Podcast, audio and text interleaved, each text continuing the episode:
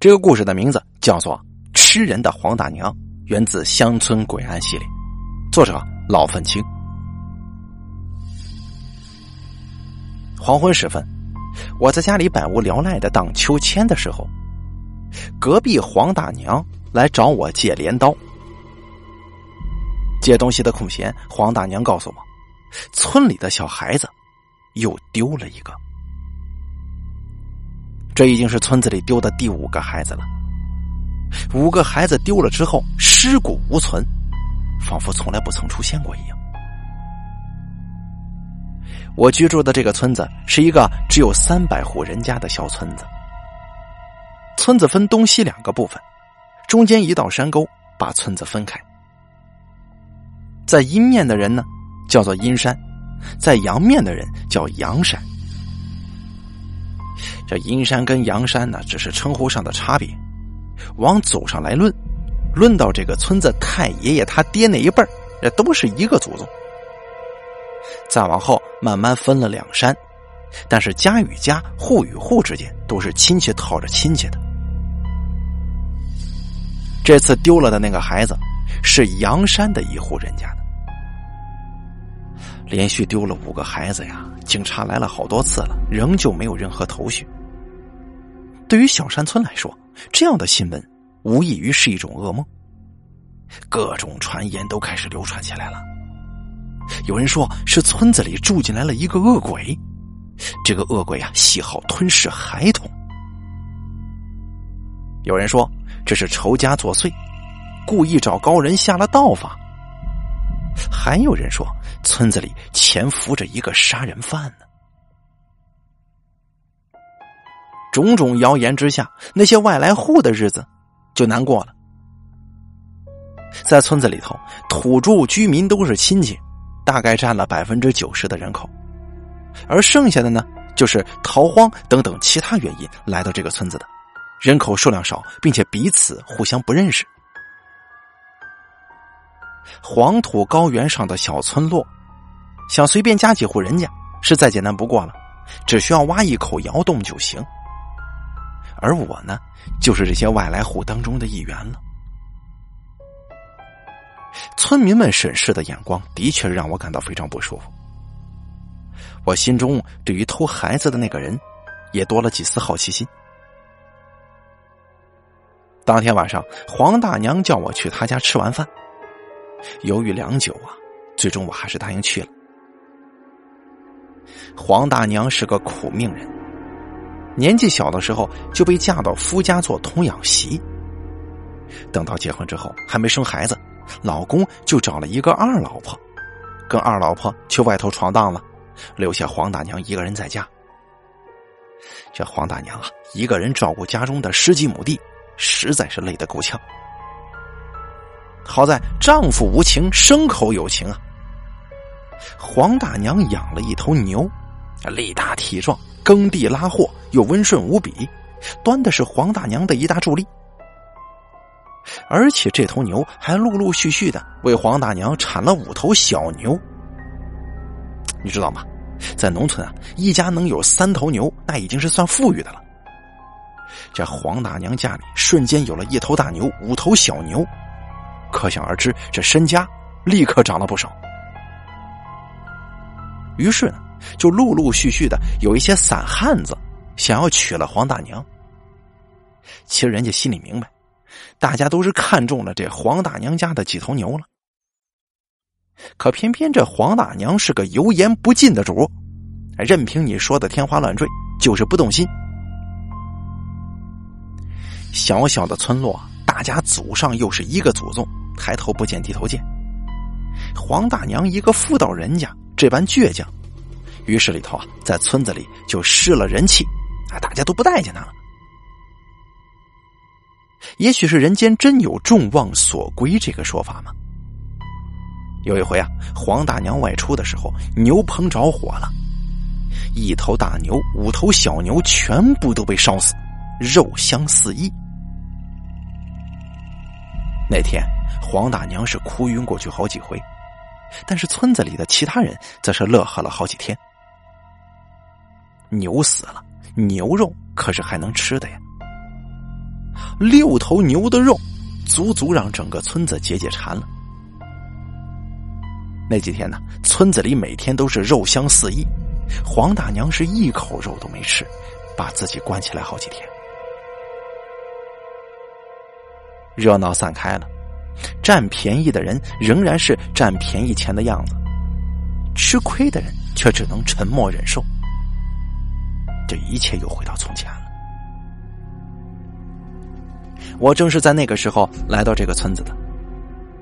没了牛的黄大娘，生活困难了不少。我年轻力壮，偶尔帮黄大娘干点农活什么的，很快我就跟黄大娘亲近了很多。在晚上到了黄大娘家的时候，黄大娘的窑洞里头飘散着一股迷人的香味儿，是肉啊！以前从来没发现黄大娘煮肉的技巧竟然如此娴熟，煮的肉烂而不散，纯而不腻，吃起来仿佛是入口即化的口感。哎呦，好久没尝过肉滋味的我，吃的是不亦乐乎。但是这肉好吃归好吃，吃起来略微咸了点。黄大娘似乎是看中了我心中的疑惑，她笑着说：“啊，这是以前的肉，我腌起来了。现在想想啊，再放就坏了，索性就拿出来吃了它。”哦，原来是这样啊！听了黄大娘的话，我也就释怀了。黄大娘生性节俭，只点了一盏煤油灯。窑洞里灯光昏暗，所以我吃肉只是闻着肉香，摸着肉盆一口一口的吃。至于这肉里头到底加了什么材料，这般美味，这倒是很难看得清楚啊。不过呢，就像老人说的，吃饭用嘴吃，不用眼睛吃。你看见看不见的，又有啥重要的呢？当天晚上吃完之后，我打了几个饱嗝，就回到了自己家里，爽爽的睡了一觉。第二天天还没亮，我就被熙熙攘攘的吵闹声给惊醒了，外头乱成一团。跑到外面一看，才发现是黄大娘家。警察、村里人全部都聚集在黄大娘家，而黄大娘则是被手铐给铐住了。很快，我还没挤进去的时候，警察就把黄大娘给带走了。丢了孩子的那几家农户是哭天喊地，喊着自己孩子的名字。黄大娘吃人了，一个毛骨悚然的消息在村中就流传起来了。据黄大娘说，当初自己家牛棚着火，那不是天然火。是有人故意放的火，烧死了自己的牛。相依为命的牛被烧死了，又被人吃了，黄大娘自然心有不甘呢。但是报复大人，他又怕自己打不过，只好报复小孩子。于是他哄骗了一个小孩子，把他煮了，又用这个小孩子的肉去哄骗别的小孩子。就这样。五个小孩子全部都成了餐桌上的肉，而我那天晚上吃的，就是最后一顿肉了。也正是这顿肉暴露了黄大娘。当天晚上吃完之后，我嘴里叼着一根骨头，跟黄大娘道别。到门口的时候，我吐了骨头，黄大娘也没发觉。当时我还真不知道啊。那块吐掉的肉，竟然是劲道十足的耳朵。上头的肉被我啃完了，留下的里面是大部分的脆骨。而正是这个耳朵出卖了黄大娘。黄大娘被带走了，警察把黄大娘家里翻了个底朝天，也没找到孩子的尸骨。黄大娘死不开口啊！案子一破，警察兴趣缺缺，受害者家庭也得到了不小的补偿，那孩子的尸骨也就没那么重要了。黄大娘被带走一周之后的夜晚，我在家中是彻夜难眠，满口都是黄大娘煮的那个肉的滋味。原来，这肉也可以这么好吃啊！就这样想着，黄大娘的身影又浮现在脑海里。他把绳子套在我身上，他温柔的看着我吃饭，他为我驱赶蚊子和苍蝇，他为我哭得死去活来。不知不觉的，我来到了黄大娘家，在黄大娘的牛棚废墟里，我找到了一个地道。进去之后，里面陈列着五个水桶，水桶里放着五个小孩子。小孩子自然全部都死了，被腌制在水桶里，只留下一个惨白的脑袋在外面。看着他们，我的口水不由得就流了出来。记得我在第一次见黄大娘的时候，黄大娘就看着我，流着眼泪说：“说我很像她以前的一个孩子。”黄大娘一生无子啊，我知道她所说的孩子。是那头牛。我也曾有五个孩子，不过他们被烧死了。我知道失去孩子的痛苦，我同情黄大娘，感恩黄大娘的照顾。那天我吃的肉，并不是这些孩子的肉，而是黄大娘老公跟他二老婆的肉啊。那天黄大娘的老公要走，要打黄大娘。是我一头顶上去，顶死了那个男人，又一蹄子踢死了那个女人。从那天起，一头牛跟一个人的命运就捆绑在了一起。后来我被烧死了，我的孩子也死了。但是黄大娘知道我是怎么死的，黄大娘想为我报仇，我抢在了她前面。我为黄大娘跟那五个孩子报仇了。黄大娘也冥冥之中感应到了我的身份，她掩护了我。或许是因为善良吧，或许只是想让我继续复仇。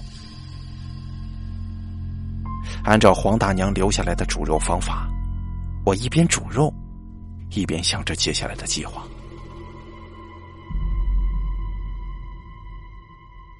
黄大娘走了，走得很突然，她是自杀死的。据说到警察局之后，当天晚上就死了。黄大娘死了之后，村子里丢了孩子的人家，把黄大娘家的家具等等东西全部都拿走了，土地也默认被几口人家分了。谁是受害者，谁为大，这是千古不变的道理。瓜分黄大娘家物品的时候，我在家里的秋千上荡着，手里玩着一把镰刀，正是黄大娘经常向我借的那把镰刀。黄大娘走了之后，村子很快又回归于平静，只是偶尔有人经过黄大娘门口的时候，会狠狠的骂上几句。平静的日子没过多久。村里又开始有人失踪了，但这回失踪的不是小孩而是大人。有传言说是黄大娘的鬼魂报复来了，而失踪的人也是活不见人，死不见尸。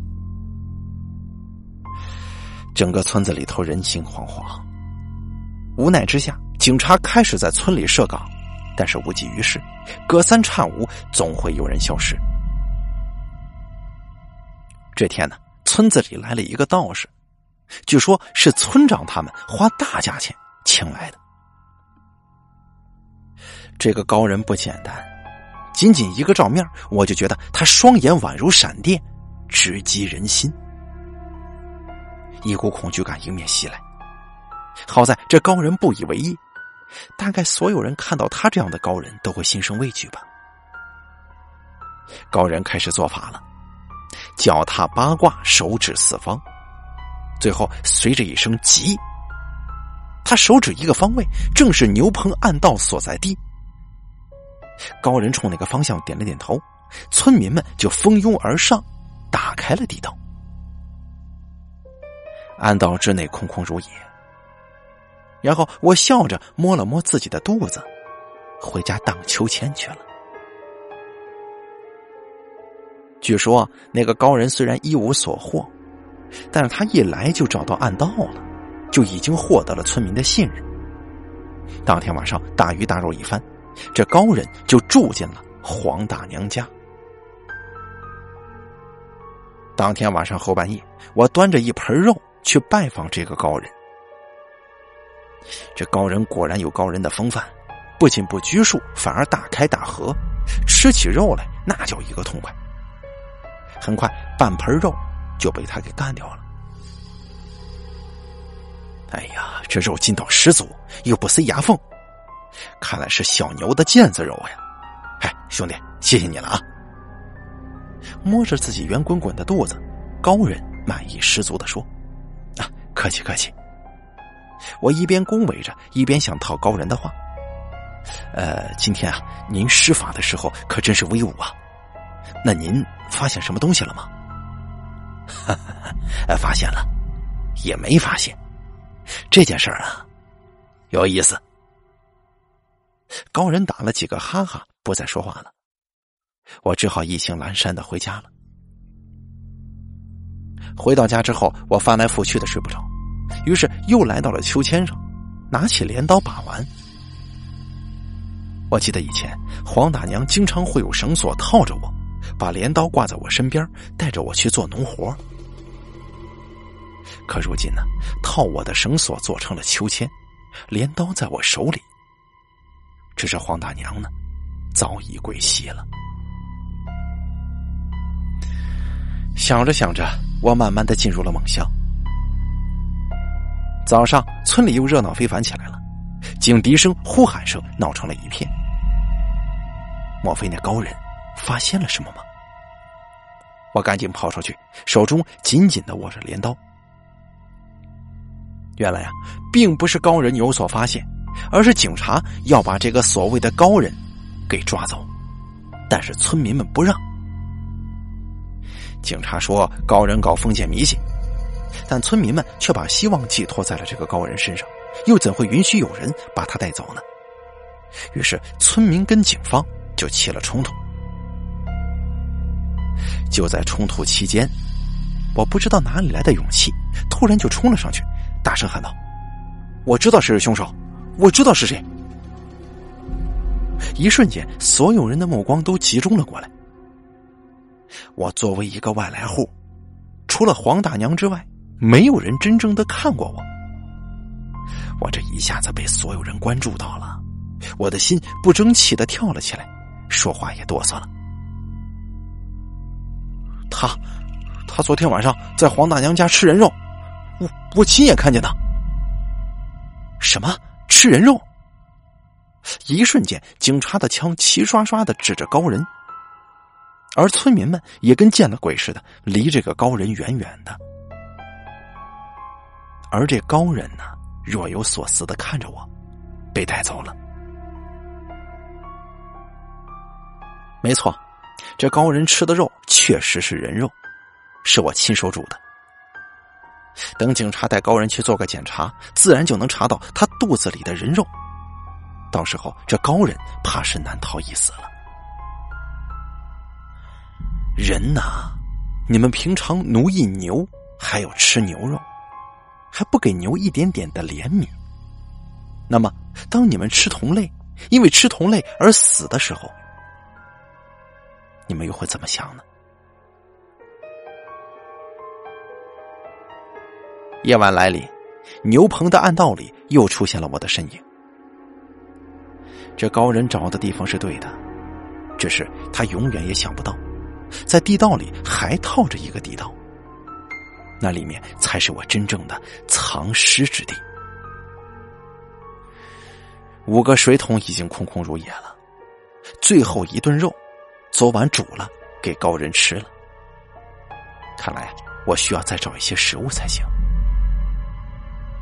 正想着呢，外面传来了阵阵警笛声，怎么警察又来了？我内心一哆嗦，赶紧往外跑。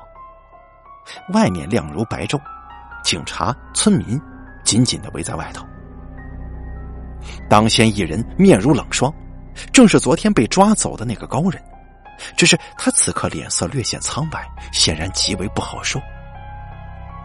那高人的身上穿着一身警服，莫非我中计了？我拼命的用头顶用蹄子踢，但是我忘了，我已经没有了犄角，没有了蹄子。很快我就被抓住了。我发出一声怒吼，就没有知觉了。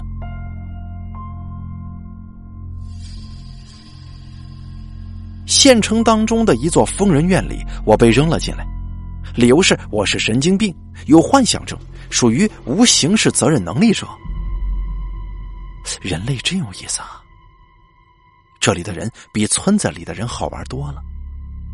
我刚进来，一个小孩子就跑到我跟前，说自己是一只小鸭子，自己想被烤着吃。什么？烤着吃？或许我该尝试尝试新的食谱了。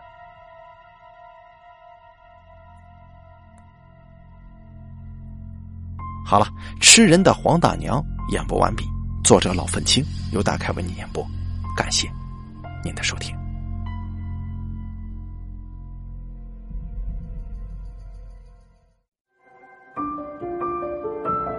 本期故事演播完毕。